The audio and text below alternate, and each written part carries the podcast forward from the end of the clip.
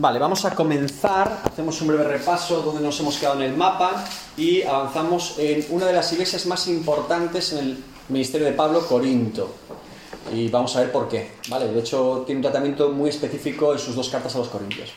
Ah, Señor, te doy gracias por esta noche. Padre, te pido que nos ayudes a poder seguir aprendiendo este libro de Hechos. Señor, que tú nos ilumines, Señor, y, y nos muestres, Señor, todo aquello, Señor, que tu palabra revela y que es útil, Señor, para nuestras vidas hoy. Gracias, Señor, por este precioso libro de Hechos, por cómo Lucas narró, Señor, con todo lujo de detalle, todo lo acontecido en aquella época que nos inspira, Señor, y que nos motiva a ser creyentes, Señor, eh, llenos del Espíritu Santo como en la época de Hechos. En el nombre de Jesús. Amén. Bien, rápidamente, y para no darle demasiada vuelta al tema, como saben, estamos en el segundo viaje misionero de Pablo, y como sabemos también, ha ido avanzando eh, de Jerusalén, concilio de Jerusalén, van para Antioquía, organizan el viaje, ahí está la breve discusión entre la que Bernabé y Marcos se van a Chipre, ¿sí? Y Pablo se va con Silas y a Derbe, Iconio, y en esa zona encuentran a Timoteo y Dios les dice, no vayan al sur, no vayan al oeste, no vayan al norte, van a ir hacia el oeste, a Troas, y van a ir a Macedonia. Dice que se aparece un varón macedonio. Y ahí comienza esa etapa de su viaje en la que la primera ciudad que visitaron era Filipos, que era una guarnición militar romana que había sido tomada, después van a Berea, eh, después van a Atenas, ¿recuerdan?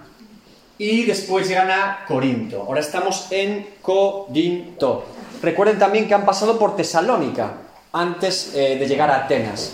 La diferencia entre los tesalonicenses y los de Berea, ¿sí? Bien. Y ahora llegamos a Corinto. Bien, eh, Hechos 18.1 comienza así. Después de estas cosas, después de todo acontecido, Lucas comienza la narración, dice, Pablo salió de Atenas, ¿sí? Y fue a Corinto. Recuerden que en Atenas se había convertido eh, Dioniso, el Areopagita, una mujer llamada Damaris, y había habido cierto fruto, y ahora Pablo sigue hacia el sur a la ciudad de Corinto. Y vamos a explicar brevemente qué era la ciudad de Corinto, cómo hemos hecho con Filipos, cómo hemos hecho con Atenas. Eh, Corinto, si Atenas era la, la capital de la cultura griega y de la filosofía, Corinto era la capital comercial de toda esa zona.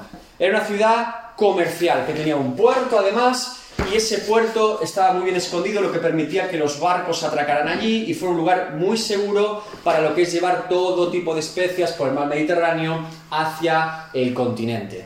Corinto era una ciudad muy importante y era la capital comercial de Grecia, como les digo, ¿sí? Bien, dentro del Imperio Romano, en la provincia de Acaya, era la capital también. ¿Qué implica en aquella época una ciudad marítima y capital comercial. ¿Qué implica? ¿Qué creen que implica? ¿Qué tipo de ambiente creen que hay en esa ciudad? De todo, sí. ¿Sí? ¿Qué? Gente de muchas partes. Diferentes culturas mezcladas allí, que conviven, que comercian, diferentes especias, llevan, pues, por ejemplo, todo tipo de personas que vengan desde África hacia Grecia, que vengan desde incluso Hispania, Cartago, todo el Mediterráneo concluye o confluye en Corinto, incluso especies que llegaban de la India, de Persia y demás, por Jerusalén y otras zonas que eran comerciales llevaban barcos hacia Corinto. Por lo tanto, Corinto era una capital comercial que abastecía no solo la zona de Grecia y Macedonia, sino también probablemente eh, parte de lo que iba hacia el continente y hacia Italia, etc. Entonces, ¿qué ocurre? Esto es interesante porque hay una mezcla de culturas. Es una ciudad cosmopolita o multicultural, ¿sí? ¿Qué más? ¿Qué más? Si hay comercio, ¿qué hay? Dinero. Dinero. Poder adquisitivo alto.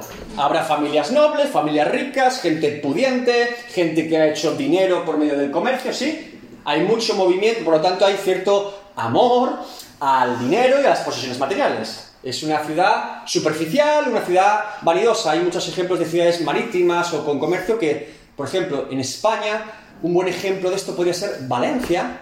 Es una ciudad costera, con puerto, que tiene ese carácter así multicultural, pero también como ostentoso. Málaga también ocurre. Eh, son ciudades que tienen cierta em, identidad propia por dónde están ubicadas. Y por último, si hay mucho marinero, ¿qué hay? Mucha inmoralidad. Mucha inmoralidad y una ética cuestionable. Esto es muy importante. Sí, pescadores también sí. Pero es muy importante que entendamos esto. ¿Por qué? Porque cuando Pablo escribe su primera carta y segunda carta a los Corintios, un gran componente de la carta a los Corintios es mm, amonestar la ética y moral de los propios creyentes, que están influenciados por una ciudad que es disoluta. Hay ejemplos, por ejemplo, eh, en Bélgica, aunque eh, la capital es Bruselas, una de las capitales marítimas es Amberes. Amberes es una de las ciudades en Europa con mayor prostitución de toda Europa. Es una ciudad eh, terrible y es porque es un puerto mercante y siempre históricamente en, la historia de Europa Amberes ha sido una ciudad muy muy pesada. Mi padre me, acuerdo que cuando fueron a, con Carlos Anacondia a campañas en, en Bélgica y dice que fueron a Amberes, dice que eso era había una carga bien pesada, un componente espiritual muy fuerte en lo inmoral y, en este tipo de temas, porque es un puerto marítimo donde confluyen, ya te digo, todo este tipo de, ambientes. Hay un ejemplo muy curioso aquí en Galicia. ¿Ustedes saben en qué pueblo de Galicia se construyó el primer casino? Van a flipar. En Noya. Noya, antiguamente, era un pequeño puerto marítimo y había dinero. El primer casino de la historia de Galicia se fundó en Noya.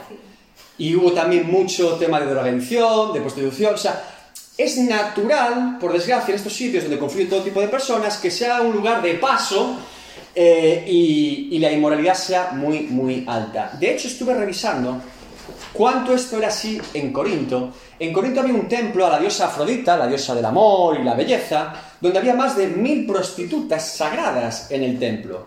Y cuando alguien iba allí al templo a ofrecer sacrificios a la diosa Afrodita, estas mujeres se prostituían con las personas que iban. Era terrible Corinto.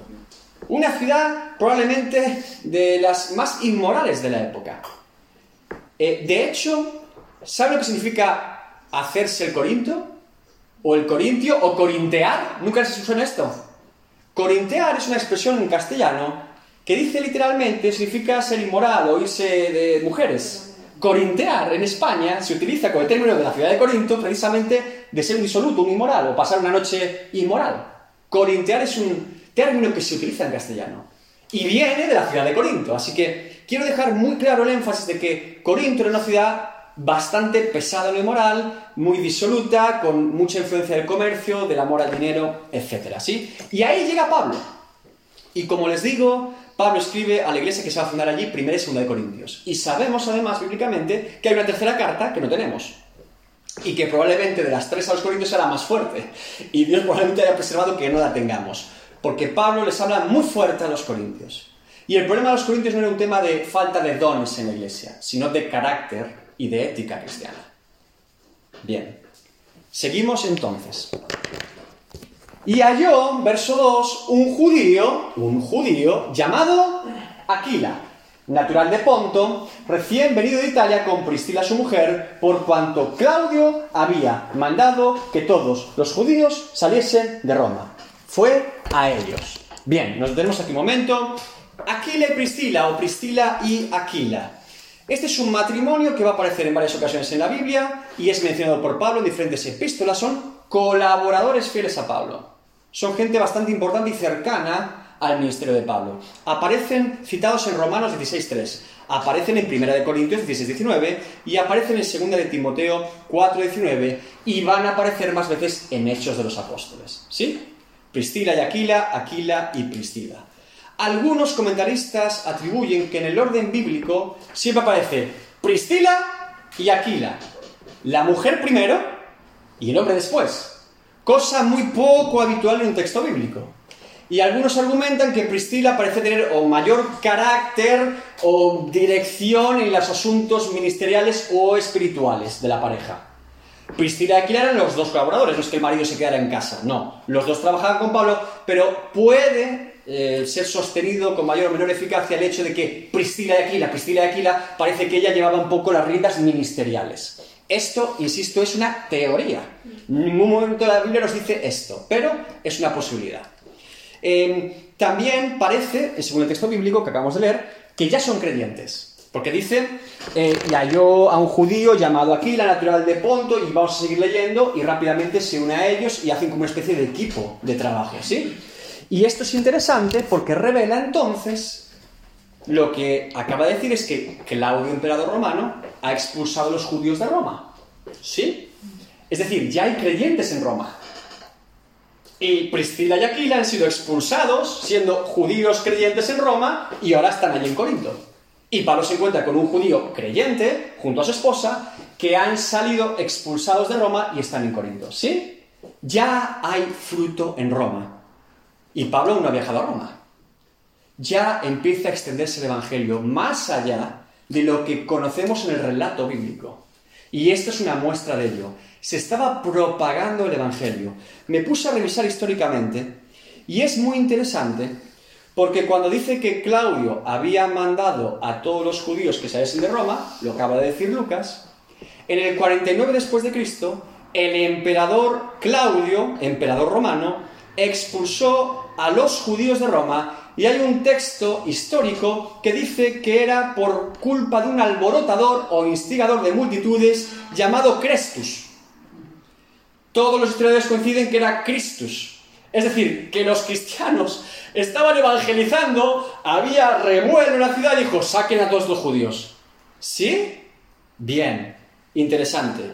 Lucas, una vez más, es preciso milimétricamente la historia, porque en esa época sabemos que el emperador Claudio era el emperador de Roma, justo en el 49 después de Cristo es cuando hace la expulsión, y coincide exactamente en el tiempo bíblico que se está narrando. ¿Sí? Bien, seguimos. Verso 3. Y como era del mismo oficio, se quedó con ellos y trabajaban juntos, pues el oficio de ellos era hacer tiendas. Aquí también hay un pequeño debate con el mismo oficio, no voy a entrar en detalles. Algunos dicen que el griego realmente dice que eran curtidores o que trabajaban el cuero, otros que eran tiendas, otros que eran unas telas propias de Corinto. Independientemente de esto, lo importante o el énfasis importante para mí en el texto bíblico es que Pablo trabajaba. Tuvo que trabajar en Corinto. No había sustento económico ya desde Antioquía. Él sigue alargando el viaje y se pone a trabajar porque al no haber una iglesia fundada, tiene que autosostenerse. Y esto es muy importante, porque Pablo está revelando un corazón para el servicio muy grande. Cualquier otro hubiera dicho, mira, hasta que llega el viaje, me vuelvo a Antioquía, no, no lleva para más. Pablo no va a impedir en ningún caso que un asunto económico pare el evangelismo que está llevando a cabo en Macedonia y Grecia. Y esto revela, insisto, el corazón de Pablo. Esto es así, lo sabemos que es así, porque en 2 Corintios 12, del 14 al 18, Pablo escribe a los Corintios. Fíjense. He aquí por tercera vez estoy preparado para ir a vosotros, en su tercer viaje que quiere hacer a Corinto. Y 2 Corintios 12, 14 al 18. Dice, y no seré gravoso, porque no busco lo vuestro, se está refiriendo a lo económico, sino a vosotros, pues no deben atesorar los hijos para los padres, sino los padres para los hijos. Y yo con el mayor placer gastaré lo mío, y aún yo mismo me gastaré del todo por amor de vuestras almas, aunque amándos más sea amado menos. Pero admitiendo esto que yo no sé he sido carga, reconociendo que yo nunca he pedido nada a la iglesia de los Corintios, sino como soy astuto, os prendí por engaño, dice. ¿Acaso os he engañado por alguno de los que he enviado a vosotros? Rogué a Tito y envié con él al hermano. ¿Os engañó acaso Tito? ¿No hemos procedido con el mismo espíritu y en las mismas pisadas? Está diciendo literalmente Pablo. Yo os escribo, y os escribo fuerte, por esto, por esto, por esto, que está mal en la iglesia. Y os recuerdo una cosa, sabéis que no es por lucro económico, jamás tomé un céntimo de allí. Y jamás lo pedí por ninguno de mis colaboradores. Envía a Tito, ¿os pidió algo? No. Envía a Fulanito, ¿os pidió algo? No. Sabéis que mi corazón es sincero. Y muestra de ello es que nunca ha habido un interés económico, siendo Corinto una ciudad muy rica. Es un testimonio tremendo. Y este tipo de detalles los vamos a perder si no conocemos hechos. Pero conociendo que justo en Corinto Pablo trabajó, sabemos que esto es muy importante. Y por eso da ese énfasis en su testimonio a los corintios cuando se escribe. No tome un céntimo, sabiendo que aquí hay mucho dinero. ¿Se entiende? Es muy importante. Los detalles son muy importantes en Lucas. Seguimos. Y discutía en la sinagoga todos los días de reposo y persuadía a judíos y a griegos. Pablo vuelve a la misma estrategia que siempre ha tenido hasta ahora. ¿Y cuál es la estrategia de Pablo? Si llega a una ciudad donde voy, ¿A, a qué lugar de los judíos? ¿Hay sinagoga? A la sinagoga me meto. Día de reposo. Pim, pam, pum, escrituras, Cristo, Cristo, ¿sí? Si los judíos me rechazan, me echan a patadas, ¿a dónde voy? A los gentiles. ¿Qué pasa como en Filipos si voy y no hay sinagoga? ¿A dónde voy? A buscar judíos, o al menos un grupo de judíos que estén profesando su fe judía en algún lado. En el caso de Filipos, al río. ¿Sí? ¿Recuerdan? Bien. Seguimos. Y cuando Silas y Timoteo, verso 5, interesante, cuando Silas y Timoteo vinieron de Macedonia, Pablo estaba entregado por entero a la predicación de la palabra, testificando a los judíos que Jesús era el Cristo. Esto es algo muy interesante. Pablo iba primero él. Hoy en día es habitual cuando se abren obras o puntos de misión o una iglesia empieza a crecer o expandirse que el pastor envía a un obrero o a gente en formación para ir al lugar, abrir un lugar, un hogar, un pequeño lugar de culto y ver cómo funciona la cosa. Sí, esto es lo habitual en cualquier iglesia. Es el estándar. Pablo tiene una estrategia totalmente diferente. Deja a los colaboradores con- consolidando la obra, a los colaboradores, y él va de punta de lanza, va el primero a inspeccionar la tierra. Y esto es muy interesante porque, fíjense, eh, esta iglesia, Centro Cristiano de Milladoiro, se fundó con esta misma idea y concepto. Mis padres eran pastores en Santiago, en una iglesia consolidada. Durante 20 años pastorearon allí. Y dejaron un lugar en propiedad y unos pastores eh, formados, Valentín y María, que eran fruto de la obra en Santiago, y ellos vinieron a Milladoiro. Y de hecho muchos amigos en el ministerio decían, Félix, no, no, no, no, no, que vaya el obrero. Pero. Pero mis padres siguieron el mismo camino, la misma idea que Pablo en este caso. Y aquí estamos como fruto de esa visión. Así que no les fue tan mal, fueron fieles a Dios. Lo que quiero decir es que a veces, aunque haya normas comunes en la iglesia actual, la Biblia a veces nos enseña otras cosas. Y en el caso de Pablo, él dice, vale chicos, hay fruto, quédense aquí, consoliden a los hermanos, ayúdenles. Yo voy para adelante, para adelante. Y va abriendo camino, va abriendo camino, va abriendo camino. Y ya cuando llegan los colaboradores, ya hay fruto para volver a consolidar. Pablo realmente va tomando la dirección y va él primero como ejemplo. Porque sabe que si no escuchan el mensaje de Pablo, a Silas y a Timoteo le van, tampoco creo que lo van a escuchar. Él va primero. Va dando la cara siempre. Por eso siempre le quieren dar unas pedradas. Porque siempre va con la palabra primero. Y esto, insisto, revela mucho el corazón de Pablo y el ministerio de Pablo. Trabaja cuando hace falta. Va el primero siempre. Es un desgaste muy grande ministerial, pero es una fidelidad también muy grande a Dios. Bien. Seguimos verso 6. A mí lo que me llamó la Sí. atención de ese versículo fue que cuando llegaron como sus ayudas, él ya se pudo dedicar. O sea, yo entendí que dejó de trabajar o, o no, no sé.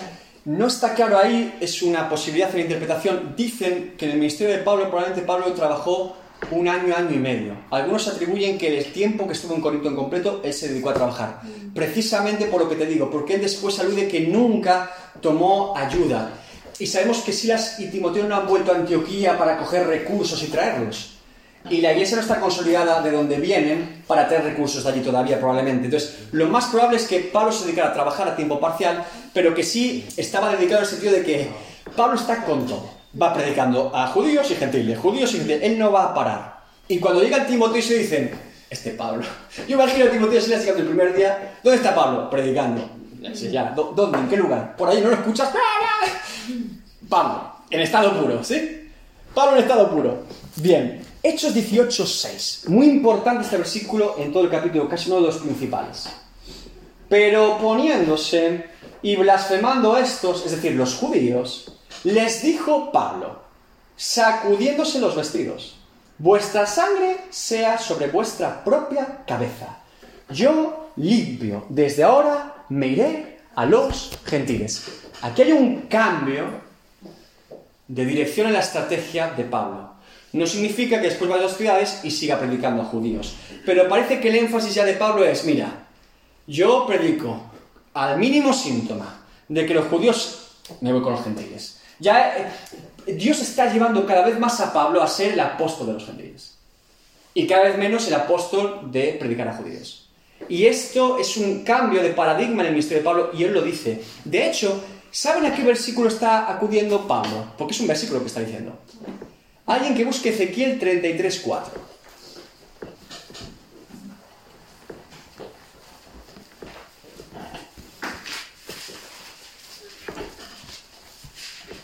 ¿Se lo leo? Sí, Cualquiera que oyere el sonido de la trompeta y no se apercibiere, y viendo la espalda lo hiriere, su sangre será sobre su cabeza. dice Ezequiel, el texto bíblico. Cualquiera que oyere el sonido de trompeta, ¡Urú! ¡Alerta! Viene el enemigo. Y dice, "Buah, ¿qué enemigo? Y lo matan, lo hieren, él es responsable de su propia muerte. No vas a decir que la atalaya no avisó, no vas a decir que el pastor no te intentó agarrar, no vas a decir que no, no, no, no, que Dios no te avisó, no, no. Tú mismo literalmente has dicho, que me maten. ¿Qué enemigo? ¿Qué enemigo? ¿Qué enemigo? ¡Pum! Muerto.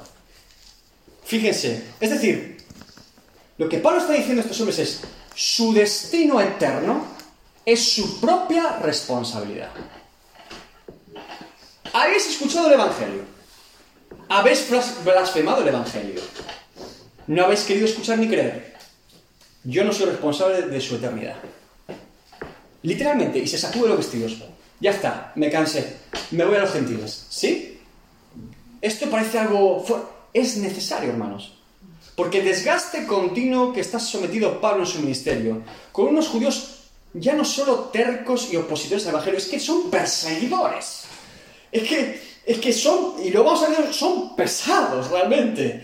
Y llega un momento en que Pablo discierne y dice, yo estoy malgastando mis fuerzas y mi unción en algo que Dios ya no me está llamando. Hasta aquí estoy siendo fiel a Dios, pero creo que Dios me está cambiando de dirección y tengo que ser fiel a Dios. Y sin ningún tipo de pudor dice, miren, su vida y eternidad ya depende de ustedes. Yo les he explicado el Evangelio, no me voy a complicar más. Ya es suficiente, ¿no? Y fíjense que dice, y desde ahora. Ese desde ahora revela ese cambio de estrategia de Pablo. Desde hoy ya no va a ser lo mismo. Si quiero escuchar a algún judío, que me escuche, pero no voy a estar detrás de los judíos ya. Me voy con los gentiles. Es el inicio, por así decirlo, de la parte del ministerio de Pablo, la más larga, que es enfocar a los gentiles. Bien, seguimos, verso 7. Y saliendo de allí, de la sinagoga, se refiere, se fue a la casa de uno llamado Justo, temeroso de Dios, la cual estaba junto a la sinagoga. Detalle interesante. Este justo, en los escritos o manuscritos más antiguos, pone Titus Justus. No confundir con Tito, colaborador de Pablo. Tito es un nombre común romano. Pero sí sabemos que este Titus Justus era ciudadano romano. Por lo tanto, Pablo traslada la congregación incipiente de la sinagoga a la casa de un ciudadano romano. Y esto es muy importante, porque en una ciudad como Corinto esto, como que la iglesia gana prestigio, reputación o imagen cara la ciudad. Ya no son unos judíos hablando de la ley, no, no, no. Está en casa de un ciudadano romano respetado. ¿Se entiende este cambio? Ah, fíjense, probablemente, dicen algunos comentaristas, que este Titus Justus es Gallo, que está en Romanos 16, 23, ahora hablaremos, Gaius Titus Justus. Los romanos tenían tres nombres, un lío color. Y Lucas hace nos lía porque pone el de uno, pone el de otro, y dices tú, ya no sé quién es, ya no sé ni quién es Pablo. ¿Es Pablo, Saulo, Cefas, Pedro, Simón? Eh, no, pues probablemente este hombre es Gallo. Y Pablo en Romanos 16, 23 dice, os saluda Gallo, hospedador mío y de toda la iglesia, os saluda Erasto, tesoro de la ciudad, y hermano y el hermano cuarto. Cuando dice hospedador mío y de toda la iglesia, muchos atribuyen que Gaius Titus Justus es el de Corinto, que hospedó a Pablo y a la iglesia justo cuando él se va de la sinagoga. ¿Sí? Vale, para que lo tengan en cuenta. ¿En Romanos? Romanos 16, 23. Eso es un detalle que puede ser interesante. Entonces, fíjense que dice que mm, va junto a la sinagoga. Esto parece una provocación. Me echan de la sinagoga y me voy enfrente. Y me pongo a predicar. Algunos pueden decir, oye, parece una provocación de Pablo. No, no, no. El énfasis correcto realmente aquí sería pensar que había creyentes judíos en la sinagoga que estando Pablo enfrente podían acudir al culto, podían acudir a la reunión. Entonces, de los creyentes que habían quedado esos judíos, aunque lo habían expulsado de la sinagoga casi literalmente, Pablo está allí cerca y la iglesia sigue creciendo y algunos judíos pueden acudir allí. ¿Sí? ¿Por qué sabemos esto? Porque en el versículo siguiente dice, y Crispo, el principal de la sinagoga, creyó en el Señor con toda su casa y muchos de los corintios, oyendo, creían y eran bautizados. Es decir, que después de la mudanza de la iglesia a la casa de Gallo, es cuando el principal de la sinagoga se convierte. Así que sí que fue útil que Pablo se quedara cerca de la sinagoga. Porque curiosamente es cuando Crispo, principal de la sinagoga, se convierte. ¿Sí? ¿Estamos entendiendo un poquito mejor los nombres? ¿Sí? ¿Ya tenemos historia para cada nombre y lo que está pasando? Bien. Gloria a Dios. Fíjense que dice, esto me encanta, dice, oyendo, creían y eran bautizados. ¿Sí? Es decir, como digo, la estrategia de Pablo funciona. No es un asunto humano de estoy cansado de los judíos, no, no. Dios está acompañando a Pablo y está respaldando a Pablo, porque cada decisión que toma Pablo, Dios está con él y hay fruto. Si no, no diría que creyeron muchos. No, no, es eficaz el cambio que hace Pablo y es útil para la iglesia en Corinto. Y cuando dice que muchos fueron bautizados, sabemos que no los bautizaba Pablo. ¿Por qué lo sabemos? Hay un texto en Corintios que lo dice. Primera de Corintios 1.14. ¿Qué dice? Doy gracias a Dios que a ninguno de vosotros he bautizado, sino a Crispo, el principal de la sinagoga, y a Gallo, el que lo hospedó. ¿Sí? Interesante, ¿verdad? Bien. Entonces, después de que dice esto Pablo, sigue el texto, que es interesante. Verso 15. Para que ninguno diga que fuisteis bautizados en mi nombre. El argumento que está dando Pablo es que los corintios se habían puesto a debatir si Apolo, si Cefas, si Pablo, si Cristo. Y dice, pero soy, ¿pero qué os pasa? No somos todos de Cristo. Aún me acuerdo de gracias a Dios que cuando fui allí, sí, bauticé a Gallo, sí, bauticé a Cristo, pero a ninguno más. Y ahora Pablo, que está escribiendo, dice, bueno, también bauticé a la familia de Estefanas. De los demás, no sé si bautizar a algún otro. Este texto es muy gracioso porque recuerden que está escribiendo una carta y no hay tipex, ni borrador, ni un Word para decir, uy, sí, bautizar a alguien más. Pablo escribe inicialmente, bautizar a aquí, pues eso lo tengo claro. Y después dice, uy, ahora que lo pienso, si a Estefan este no bauticé a su familia.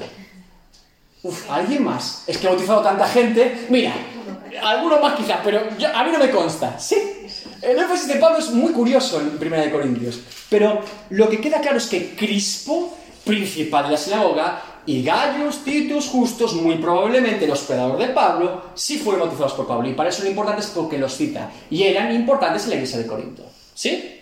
Perfecto. Bien. A veces puede parecer, cuando Pablo toma estas decisiones, que Pablo tiene un carácter demasiado fuerte o demasiado rígido. Recordemos que Pablo ha dejado a Marcos en Chipre, con Bernabé. Y Dios está con Bernabé y con Marcos, está formándolo y Marcos fue un gran colaborador de la iglesia. Fue también el, discípulo de Pedro y el propio Pablo lo llama, lo sabemos, ¿sí? Pero no tenemos ninguna duda que Dios está con Pablo también, en todo el trayecto que está haciendo.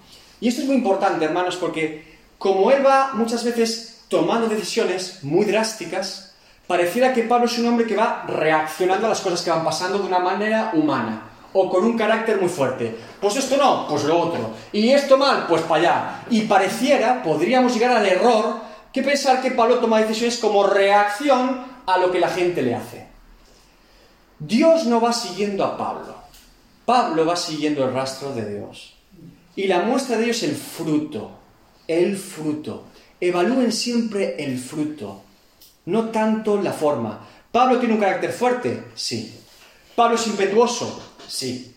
¿Pablo es determinado? Sí. ¿Pablo a veces parece muy directivo y rígido? Sí. ¿Pablo es un siervo de Dios? Sí. ¿Pablo ama a Dios? Sí. ¿Pablo está respaldado por Dios? Sí. Sí, sí, sí a todo. Y este es el asunto, hermanos. Porque Pablo es el que va siguiendo todo el tiempo el rumbo que Dios le va marcando.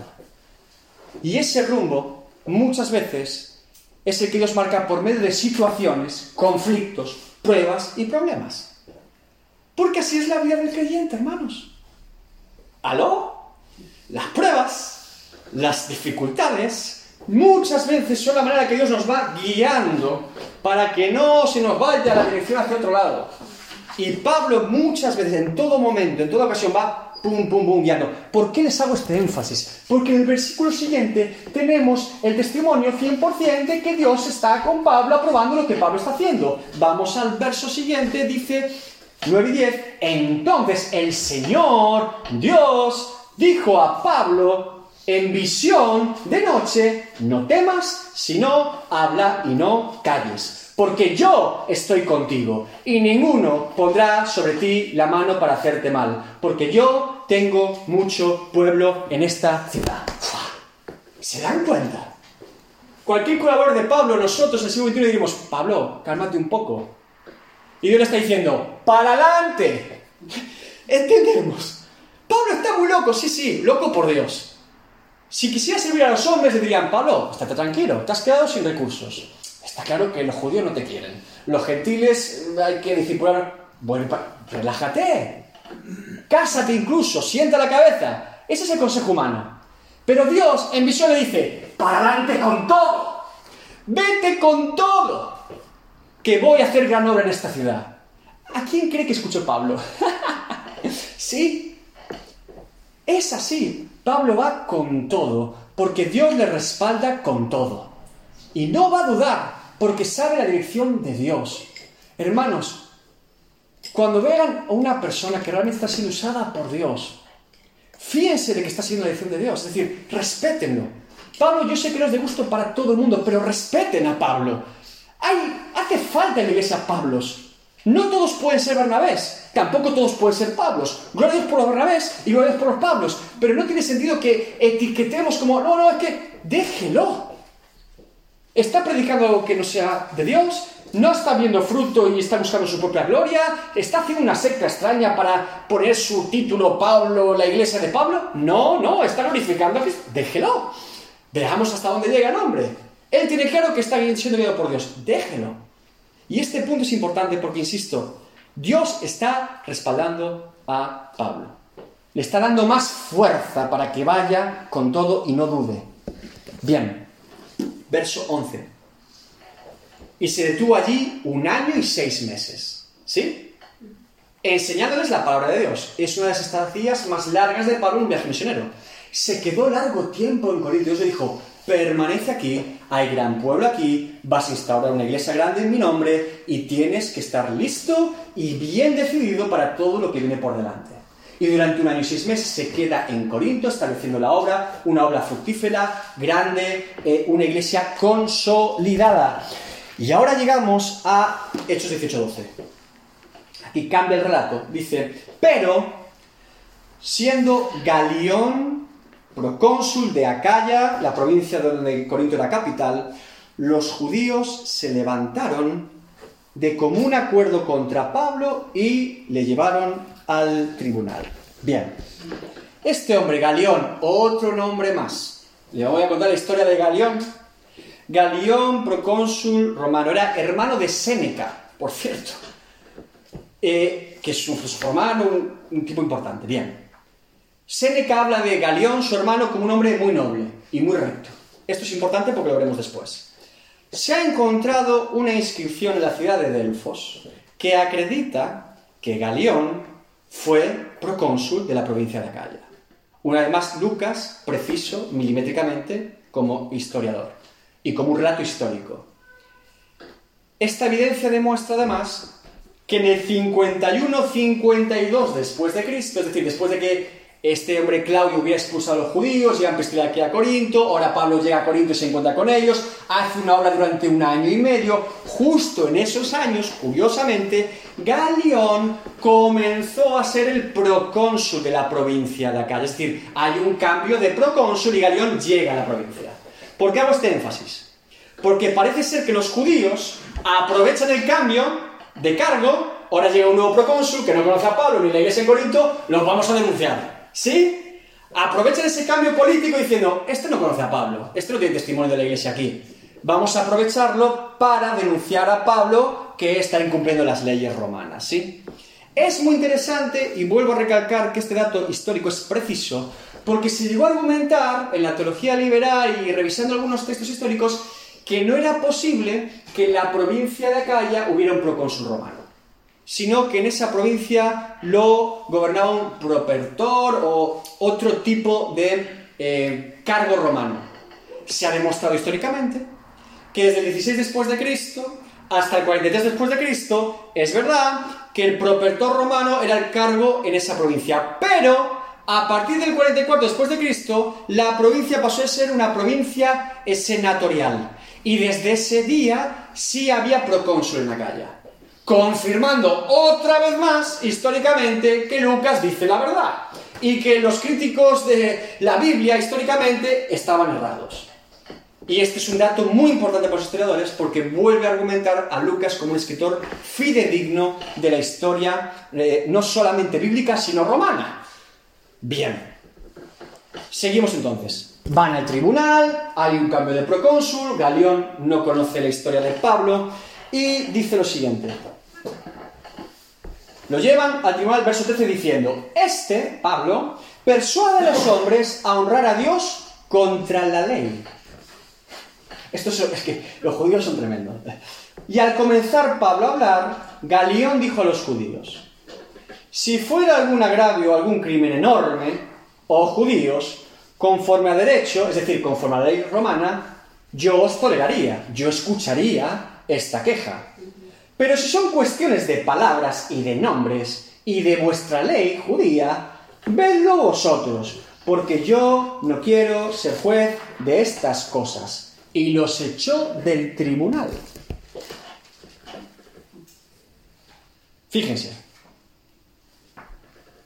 este hombre Galeón, del cual Seneca dijo que era un tipo recto y noble, escucha el tema, escucha la queja, escucha la acusación y dice, yo no tengo nada que ver con esto. Eh, hay un comentarista bíblico, Ramsay, que, lo, lo parafrasea, dice, si es por cuestiones de palabras y no de acción, y de nombres y no de cosas, y de vuestra ley y no de la ley romana, encargaos vosotros. yo no quiero molestias. Fíjense que esta actitud de Galión es mucho más noble y justa que la de Poncio Pilato.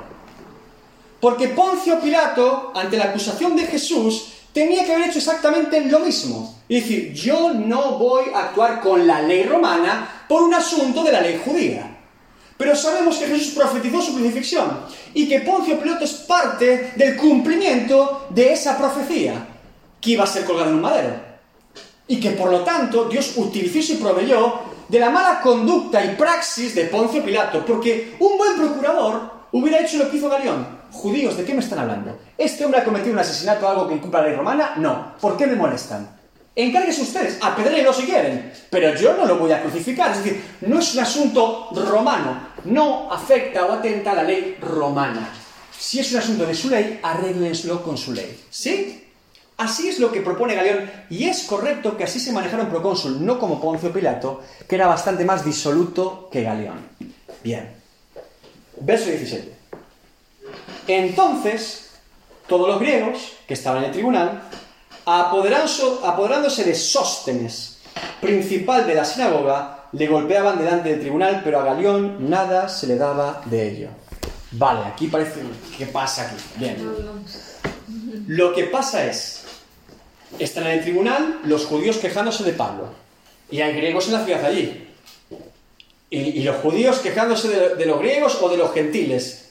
Dicen, pero estos tipos, los propios griegos, comienzan a golpear al líder de la sinagoga Sóstenes. Y aquí decimos, vamos a ver, los nombres me vuelven loco, voy a hacer un pequeño diagrama. Vamos a hacer un breve resumen. ¿Quién es Pablo? Este es fácil, ¿eh? ¿Quién es Pablo? Apóstol de Cristo, el que llega a Corinto. ¿Quiénes son Silas y Timoteo? Colaboradores de Pablo. Bueno, Bueno, esto está escrito no como en, en griego literal. Pone Timoteo en griego, ¿no? Pero bueno, se entiende, ¿no? Vale, vamos a borrar esto que parece un galimatías. ¿Quiénes son Priscila y Aquila? Romanos, no, judíos. Judíos que se encuentran en Corinto, que son colaboradores, que hacen las tiendas con ellos. Hasta aquí todo colaboradores, gente fantástica. Bien, la cosa se complica. ¿Quién es Crispo? Principal Principal. Crispo, no Cristo, ¿vale? Porque. Crispo es principal de la sinagoga que se convierte cuando Pablo traslada la iglesia enfrente de la sinagoga a casa de quién? De Gallo. De Gallo. Gallo, no le llaméis Tito porque lo vais a confundir con Tito, colaborador de Pablo. Mejor Gallo. Pero es Gallo Titus. Sí, Gallo y Titus justos, pero Gallo es más fácil. Y aparte Gallo con Y se recuerda porque es una falta ortográfica. Bien, sabemos que a estos dos Pablo dice que los bautizó y que son importantes en la iglesia. ¿Y ahora qué ocurre? Ahora habla de un tal Sóstenes que también es principal de la sinagoga. Pero no era Crispo principal de la sinagoga. ¿Cómo va a haber dos principales en la sinagoga? Ya no serían principales. Es decir, si hay varios, ya no. ¿Sí? ¿Qué pasa aquí? Hay dos opciones o teorías posibles bíblicamente. La primera es que Crispo, cuando se convirtió, siguió como en un ámbito de principal de la sinagoga, pero ya sustituyeron a Crispo por Sóstenes que era judío y que no estaba converto. De hecho, le están pegando o le están empezando a golpear porque él es principal de la sinagoga como representante judío en ese juicio. Y le están dando de, de- de una somanta de palos. La otra opción es que el propio Crispo, al convertirse, renunciara a su cargo y sustituyeran su cargo con Sóstenes. ¿Vale? ¿Hasta aquí se entiende? sí. Gloria a Dios, pues es bastante. Bien, entonces, cuando dice que eh, empiezan a golpear a Sóstenes, muy probablemente Sóstenes, después de este suceso, se convirtió a Cristo también. ¿Por qué digo esto? Porque en primera de Corintios 1, 1, Pablo, llamado a ser apóstol de Jesucristo por la voluntad de Dios, y el hermano Sóstenes. ¿Se dan cuenta cuán importante es conocer la historia en Hechos para leer las epístolas de Pablo? Y ahora los nombres no son nombres extraños, sino que tienen una historia que Pablo ha vivido con ellos. Y ahora es Sóstenes, el que era principal de la sinagoga, que se convirtió cuando empezaron a golpear. Ya todo va encajando. Y ahora es mucho más rico cuando leo la epístola y mucho más rico cuando leo Hechos porque la historia concuerda. Se va, eh, se va a- abriendo un panorama de lo que habían vivido. Por eso Hechos es fundamental para entender las epístolas de Pablo, porque si no nos perdemos un montón de detalles, de énfasis doctrinales, de a quién le escribe, de quién saluda, de quién es... Todo encaja. Y Lucas hace una labor magistral inspirada por el Espíritu Santo para escribir tanto el Evangelio de Lucas como Hechos. Y ahora tú vas a 1 Corintios y lo quieres leer esta noche y ya dices, ah, oh, claro. Y ya sé por qué le dice esto. Y claro, yo no entiendo el énfasis de Pablo. Yo no entiendo lo que está diciendo aquí. ¿Entienden? Pero si no se nos pierde, vas a Corintios y dices, de 10 versículos he entendido 3. Y encima, qué duro habla Pablo. No, no, no. Hay mucho más. Y aquí no estamos hablando de, fíjense, de extraer doctrina o fundamento para mi vida. Simplemente es conocer el relato bíblico de manera precisa. Si yo no conozco la historia de la Biblia, si yo no conozco el motivo y la intención del escritor de la Biblia, a quién se le da el mensaje, por qué se le da el mensaje, no puedo hacer una correcta exégesis del texto bíblico. Y el principal problema hoy en día de muchas predicaciones, sobre todo las que tienen la alegoría y ese tipo de cosas, es que no se ciñen a lo que el texto dice. Y no se ciñen porque no saben lo que está diciendo el autor. Porque podríamos decir, evidentemente, que la carta de los Corintios es para nosotros hoy. Pero deberíamos decir en todo caso que si nos ceñimos a la historia, era los Corintios. Y que nosotros la recibimos y nos aporta como creyentes. Pero Pablo estaba escribiendo a los Corintios. No estaba pensando en Valeria y no estaba pensando en Roxana. Aunque Dios nos habla por Corintios. ¿Sí? Esto es muy importante. Entonces, la exégesis de un texto nos obliga a ceñirnos a entender el contexto, a entender la historia, a conocer al autor, a conocer a quién le va dirigida la carta. Y Hechos, ese es el libro en el Nuevo Testamento que nos da una panorámica tremenda de todas las epístolas de Pablo. ¿Sí? Y también pasa lo mismo en los evangelios, ¿no? Que cada uno, si no sabemos lo que quieren decir, a veces se puede malinterpretar. Se puede malinterpretar, correcto. Entonces, es muy importante. Sabemos que Mateo escribe a los judíos, ¿sí? Por ejemplo. Y que Marcos es el primer evangelio, el más corto, sinóptico, que se ciña a la acción. Y sabemos que Juan es teológico, ya sabe que están escritos los otros tres, y Juan es un evangelio totalmente teológico. Va directamente a demostrar que todos los acontecimientos de la vida de Cristo es revelar al verbo hecho carne. Y apunta hacia ahí. Y ya comienza el evangelio así. En el principio del verbo, otros empiezan con genealogías, otros empiezan... Juan es teológico, no hay duda en esto. Pero tengo que conocer, incluso cuando se escribieron, por qué. Entonces, ¿por qué digo esto? Porque Hechos es fundamental para conocer el Nuevo Testamento. Usted no va a poder tener una panorámica clara de la carta a los romanos, de la carta a los gálatas, de la carta a los corintios, de la carta a los tesalonicenses. Sí, podemos extraer una doctrina común, obvia, o leer un comentarista y decir, ah, pues sí, parece que tiene razón. Cuidado. Tenemos que conocerlo, es necesario. Y una predicación correcta, una exégesis correcta de un texto implica ceñirse a lo que el autor claramente está diciendo inspirado por el Espíritu Santo. Y debo conocer el contexto, ¿sí? Bien. Entonces sabemos que a Sóstenes le están pegando, sabemos que Sóstenes se convirtió para la gloria de Dios, esto le sirvió para su bien, así que las tortas le merecieron la pena.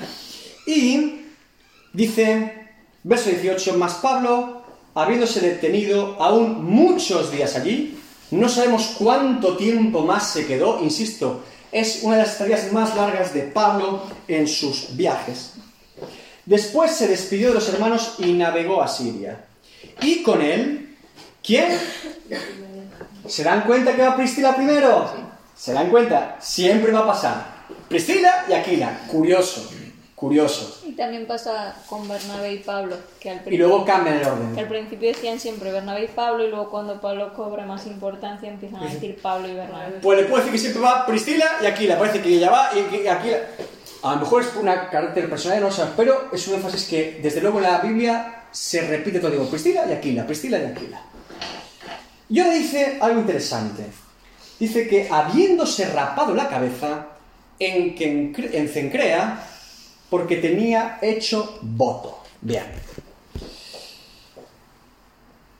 ¿Saben de qué voto está hablando? Bien. ¿Naza? Nazareo. Nazareo. Correcto.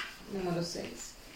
Exacto. Si ustedes quieren saber lo que es el voto nazareo para un judío, nazareo Nazareo. De número 6 del 1 al 21 tienen expresado todo detalle de lo que es el voto nazareo. ¿Por qué se rapó Pablo? Porque si tú haces un voto nazareo no puedes cortarte el pelo hasta que rompes el voto. Por lo tanto, se rapó el pelo y comenzó su voto. ¿Sí? ¿Se entiende? Bien, aquí el texto hay diferentes matices, pero... Yo pensé que estaba terminando el voto. No es cuando lo termina, entonces es cuando... Aquí es cuando lo comienza. De hecho dice... Em, porque tenía hecho... dice, y con él Priscila de Aquila, habiéndose rapado la cabeza en, en Crea, porque tenía hecho voto. Vale. Bien, ¿recuerdan alguna persona en la Biblia que haya hecho el voto nazareo, tuviera el voto nazareo? Sansón, muy bien. Ese fue desde su nacimiento. ¿En qué, en qué vamos a poner por lo menos en qué libro está Sansón. Jueces, alguien sabe el capítulo y le doy un 10. Así, inventar un 10. Jueces. Ah. 13. Jueces 13. ¿Quién más? Otro, aparte, vale, Sansón es el fácil, venga, sí, porque tiene el pelo largo, venga, va. Ese nos lo cuento. Siguiente. Venga. Samuel. Samuel, muy bien. Samuel también tiene un voto nazareo, que Ana pacta con Dios. ¿Alguien sabe? El libro, evidentemente, primero de Samuel, pero ¿en dónde se relata esto? Por lógica, si. En los primeros capítulos. El 1. Primero de Samuel 1.11 lo pueden encontrar. ¿Y uno más? ¿Al menos uno más? ¡Hola! Este no se lo perdono este. ¿En serio? No, no, no, quería que cometieran ese error. Jesús no hizo voto de nuevo, de nuevo. Jesús no hizo Juan, ay, sí. Juan el Bautista, Juan el Bautista. Lucas 1.15. Ojo, no confundan nazareo, voto nazareo, con ser nazareno. Jesús era nazareno. ¿Por qué? Porque nació en Nazaret. Pero no hay ningún relato bíblico que diga que Jesús hizo un voto nazareo. Sí, Juan el Bautista. Había una tribu, no, no, que era, bueno, una tribu, una, Una tribu que era nazarena. Mm. que hacía el, el voto, este, El voto era permitido para todo hombre judío. ¿Sí? Implicaba muchas cosas, no tomar vino, no cortarse el pelo, no tocar algo muerto, etcétera, ¿sí? Insisto, el número sí lo pueden ver, pero sí tenemos claro que Sansón, Samuel y Juan el Bautista tenían un voto nazareo. Y también sabemos que Jesús era conocido como Jesús de Nazaret. Nazaret no. Pero no por hacer un voto, ¿sí? De hecho, sabemos que Jesús no había vino con sus discípulos. Por lo tanto, voto nazareo mm, no es posible. Y aparte no lo dice la Biblia, ¿sí? Bien, ¿Damaris? ¿Voto Nazareo dónde está? 1.11. Número 6 de No, no Primer dice- Samuel 1.11. que no dice exactamente que haya hecho el voto, pero dice que lo entregó, la madre lo entregó al, al templo como para servir. Dice. Ah, Dice que lo entregó al- para servir a Sí, al correcto. levita, ¿no? Eso implicaba, vamos a ver, cuando, Estaba implícito, ¿no? cuando tú entregabas el niño al tabernáculo, implicaba el voto del niño. De todas maneras, buscaré porque estoy seguro que en alguna parte, creo que más hablando tal, pero Samuel, Sansón y Juan el Bautista tenían un voto, y de hecho los tres fueron consagrados desde niños. Y curiosamente están asociados en el caso de, de Sansón, porque Dios le dice que guarden al niño y hagan el voto, y en el caso de Samuel y de Juan el Bautista están relacionados uno con el tabernáculo y otro con el templo, que era el sacerdocio, ¿sí? Cerca del sacerdocio. Bien. Como les digo, aquí el texto, algunos eh, comentaristas dicen que pueden llegar a pensar que es Aquila el que hace el voto y no Pablo. Yo no estoy de acuerdo con esta interpretación, estoy de acuerdo con la mayoría de interpretaciones de los comentaristas que dicen que necesariamente es Pablo. ¿Y por qué digo que es necesariamente Pablo? Porque el sujeto de la acción es Pablo, no Priscila de Aquila. Dice que Priscila y Aquila acompañan a Pablo. Y si vamos al texto siguiente, dice, habiéndose rapado la cabeza en Cencrea, porque tenía hecho voto, y llegó a Éfeso. ¿Quién llegó a Éfeso? Pablo, por lo tanto, el que se rapó la cabeza, ¿sí? Y los dejó allí y entrando en la sinagoga discutía con los judíos. Ahora que estoy leyendo el texto, es interesante también lo que dices que se rapó la cabeza porque había terminado el voto, ¿no? Sí, algunos piensan que era porque había terminado y otro cuando lo empezaba. Eso yo lo, lo había leído, que está discutido. No lo sé, Pu- puede ser. Leyéndolo ahora podría parecer que él se rapó porque había terminado el voto. Lo que está claro, o que lo que muchos comentaristas concuerdan, y también lo dice en Corinto Pablo de alguna manera, es que él, eh, por un tema de enfermedad física, probablemente haya hecho el voto. Estaba debilitado físicamente. Y él hace ese voto. Pero sí me parece bastante claro en el texto que es Pablo quien hace el voto, porque el sujeto de la acción es Pablo, nunca Aquila. Y desde luego no puedo creer, si el sujeto fuera Aquila, que Aquila haya dejado en Éfeso a Pablo con su esposa. Evidentemente no. Dejó Pablo a Priscila Aquila. ¿Sí? ¿Se entiende? Bien. Y dice que entrando en la sinagoga discutía con los judíos. Es decir, como les dije, Pablo no había descartado a los judíos. Simplemente que poco a poco su ministerio está tendiendo cada vez más los gentiles.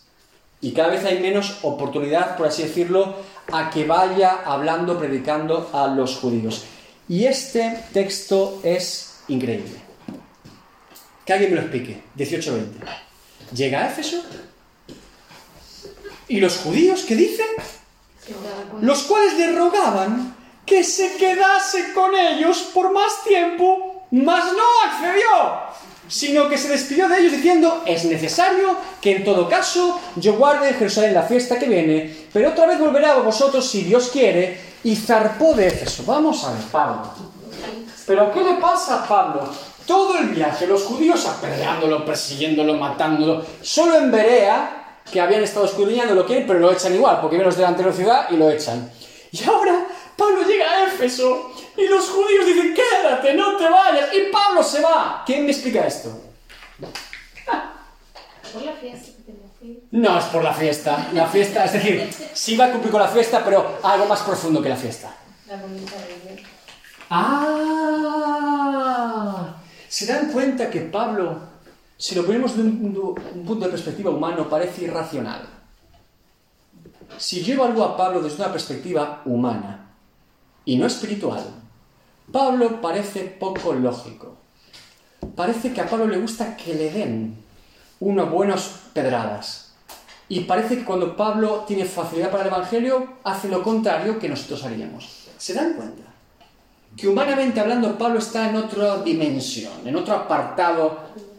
¿Y cuál es ese apartado, hermanos? La voluntad de Dios.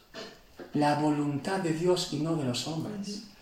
Nunca Pablo se va a ceñir a la voluntad de los hombres ni a su propia voluntad, sino a la voluntad de Dios. ¿Y por qué le digo esto? Porque hay una palabra clave en 18:21.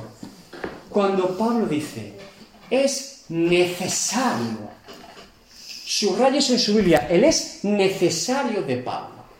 Cuando un siervo de Dios dice que es necesario, es que tiene la determinación y la convicción de parte de Dios que tiene que ser así. Y lo va a hacer. Es necesario. Implica que Pablo tiene la certeza de que no es el tiempo de él en Éfeso y que se va a marchar. Porque en todo momento ha sido necesario todo lo que Pablo ha vivido y se ha quedado el tiempo necesario que Dios le ha dicho. Y ahora considera necesario, es necesario que yo me vaya. Y aun con todo, si Dios lo permite, volveré a ustedes si Dios quiere. ¿Sí? Pero yo creo que era necesario, ya lo que decía, era la fiesta porque se iba a congregar multitudes. Pues yo lo veo por ese lado punto de Porque vista. Porque tenía No es... Jerusalén, que será, se iba a dar fiesta, iba a venir muchos de Pablo no tiene ningún complejo de acudir a las fiestas judías. Y explico por qué. Porque si fuera ese el énfasis, Pablo nunca hubiera sido en Jerusalén. Y Pablo nunca está en Jerusalén. Es decir, entiendo que pueda parecer decir, ¿es necesario que yo vaya a Jerusalén? Sí. ¿Es necesario que quiere cumplir con la fiesta? Sí. No estoy negando Es eso. por la aglomera- aglomeración de personas que vienen a la fiesta. ¿A qué fiesta? ¿A la de Jerusalén? Sí, a la fiesta. Pero si Pablo no se queda en Jerusalén. Pablo no va a predicar a Jerusalén. Lo vemos, lo, lo- lo- vemos después. Pablo va a Jerusalén y vuelve a Antioquía y vuelve al tercer viaje. Va a cumplir el O sea, voto, ¿no? exacto. Pablo no, escúcheme, Pablo no va a Jerusalén con un propósito ministerial especial. Porque lo sabemos porque inmediatamente vuelve a Antioquía y hace el tercer viaje misionero.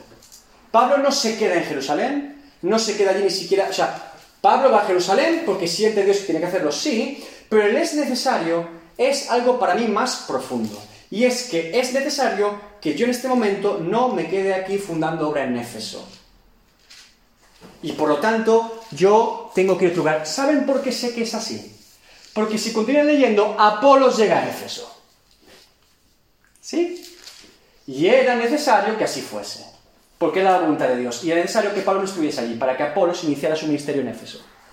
Y lo vamos a ver la próxima semana. Pero yo quería resaltar el es necesario.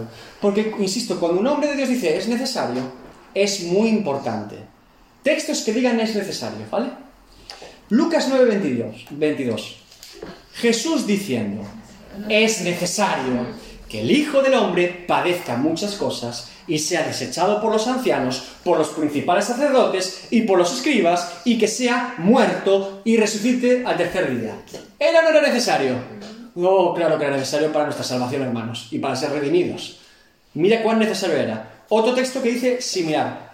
Pedro, cuando Pedro predica después de Pentecostés y cuando Pedro predica después de que se sana el hombre de la puerta de la hermosa, ¿qué hizo el concilio de Jerusalén? Es decir, el Sanedrín. Los llevan y le dicen, no prediquen más. Ustedes se tienen que callar a los buenos sacerdotes y que se callen.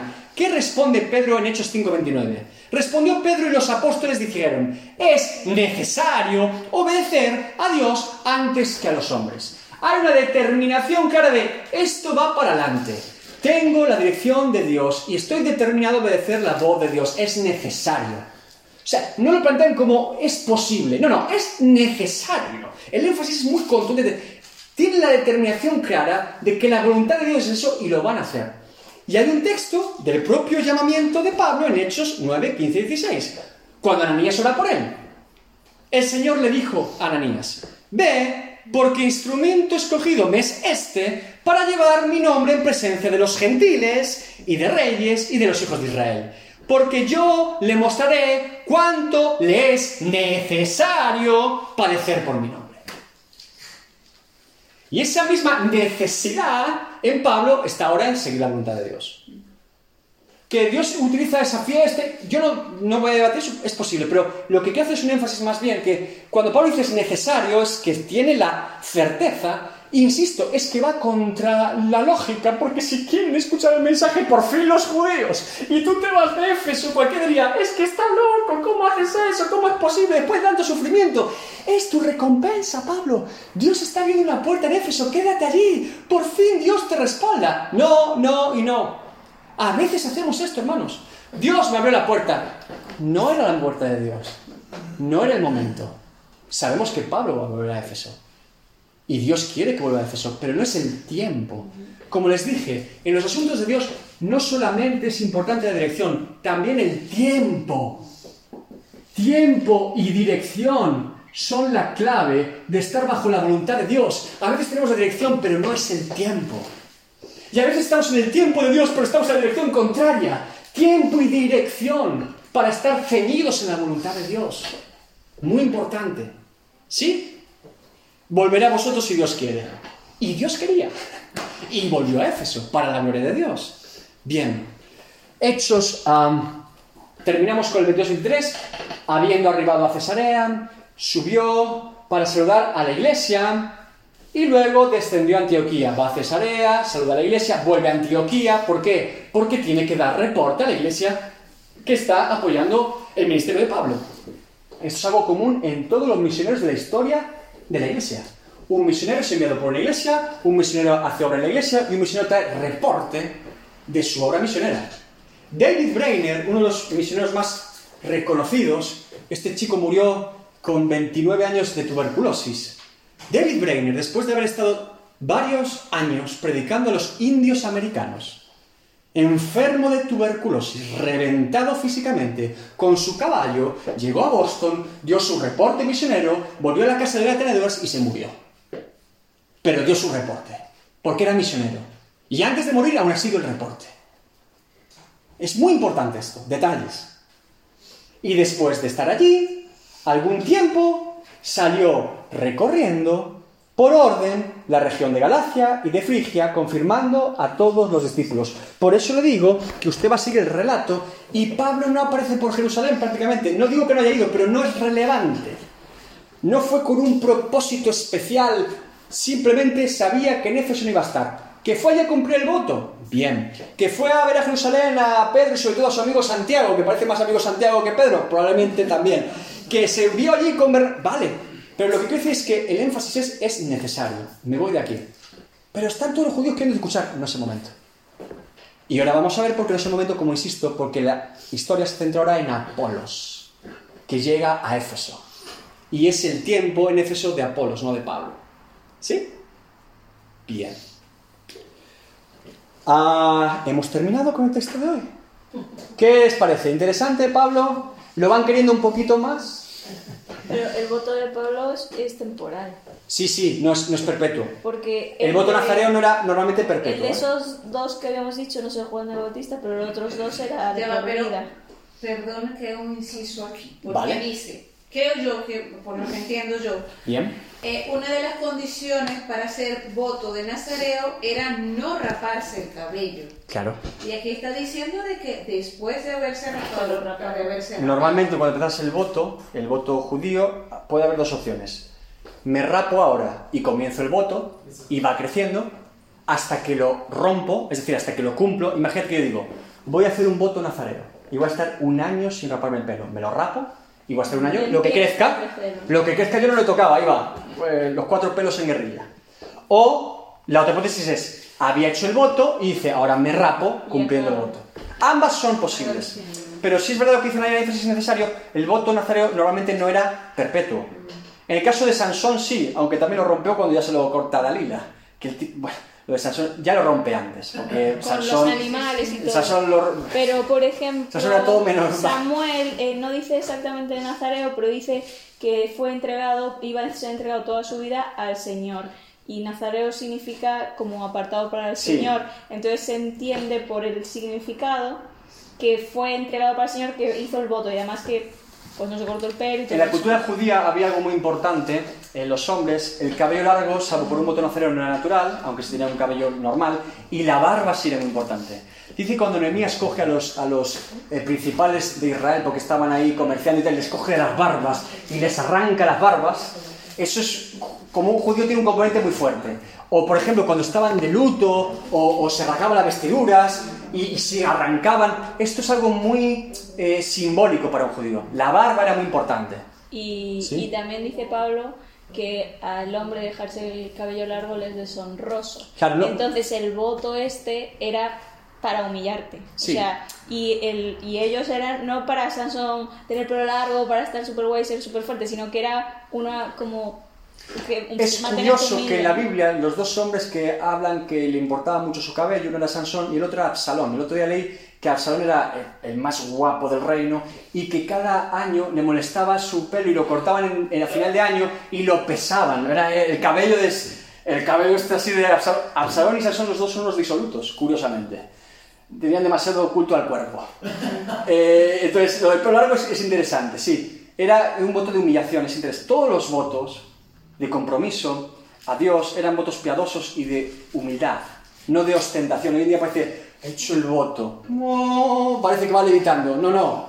El voto era precisamente lo contrario. Hombre, los votos suelen ser de pobreza, de castidad, son cosas que te, que te hacen, claro, morir la carne, ¿no? Y es interesante que bíblicamente tanto el juramento como el voto por Dios en la ley judía están permitidos y son muy importantes. El ¿Recuerdan el voto de Jefte? La primera persona, en jueces también, la primera persona que yo, que me salga a recibir, yo la consagro a Dios. Y esa es la hija. ¡Hola! ¡Hola, papá! Es un voto necio. Es, el, a veces, pero somos así. ¿Qué ocurre? Que les digo una cosa, y esto es importante que lo sepamos. Dios se toma en serio nuestras palabras. No significa que nuestras palabras tengan poder en sí mismas, que a veces tenemos, dila, me acuerdo que Tozer el otro día decía, yo no sé quién dijo o qué vio que Satanás huye por una, un lenguaje específico de palabras como si hubiera poder en la palabra. No, no, no. Hay poder en la revelación de Dios y quién Dios es. No en decir, y esto, y esto, y esto, y ah, va a huir un endemoniado. No, no, no, no. Hay poder en la unción de Dios y, la revelación de Dios, no en la palabra en sí, como A más B más C, entonces vas a ir un demonio o vas a ir un enfermo. Porque esto a veces entramos en fórmulas extrañas de esto, declárelo así, confiéselo así, cuidado. Pero sí le digo que Dios se entera muy en serio las palabras. De hecho, en la Biblia, incluso los nombres.